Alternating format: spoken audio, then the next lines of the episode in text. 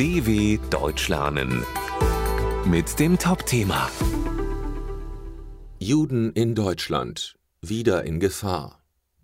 Der Antisemitismus in Deutschland ist seit dem 7. Oktober 2023 schlimmer geworden. Viele Jüdinnen und Juden fühlen sich in der Öffentlichkeit nicht mehr sicher und achten darauf, kein Ziel für Angriffe zu bieten. Doron Rubin will sich im Alltag nicht verstecken. Dabei fühlt sich der Berliner Jude oft wegen seiner Religion bedroht, besonders seit den Terroranschlägen der Hamas in Israel am 7. Oktober 2023.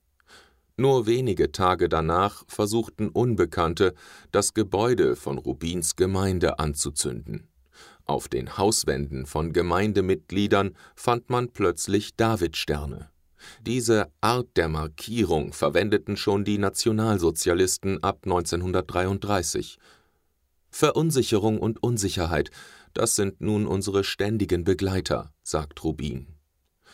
Aus Angst vor Gewalt sind viele Juden vorsichtig geworden.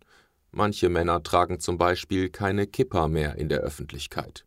Denn mit dem Kleidungsstück sind sie als Juden erkennbar und bieten ein Ziel für antisemitische Angriffe. Außerdem gehen viele Gemeindemitglieder nicht mehr in die Synagoge zum Gottesdienst. Im Dezember 2023 konnte der Jüdische Gemeindetag in Berlin, eine mehrtägige Veranstaltung jüdischer Gemeinden, nur unter Polizeischutz stattfinden.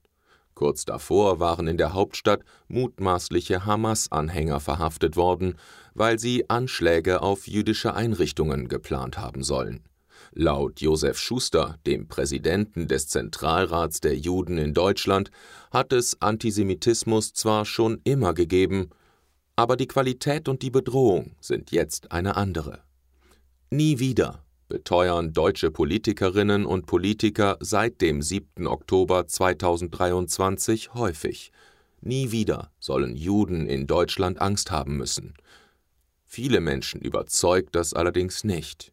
Vielleicht verbergen sie auch eine gewisse Ohnmacht, meint Doron Rubin. Was kann man gegen Antisemitismus auf der Straße machen? dw.com/topthema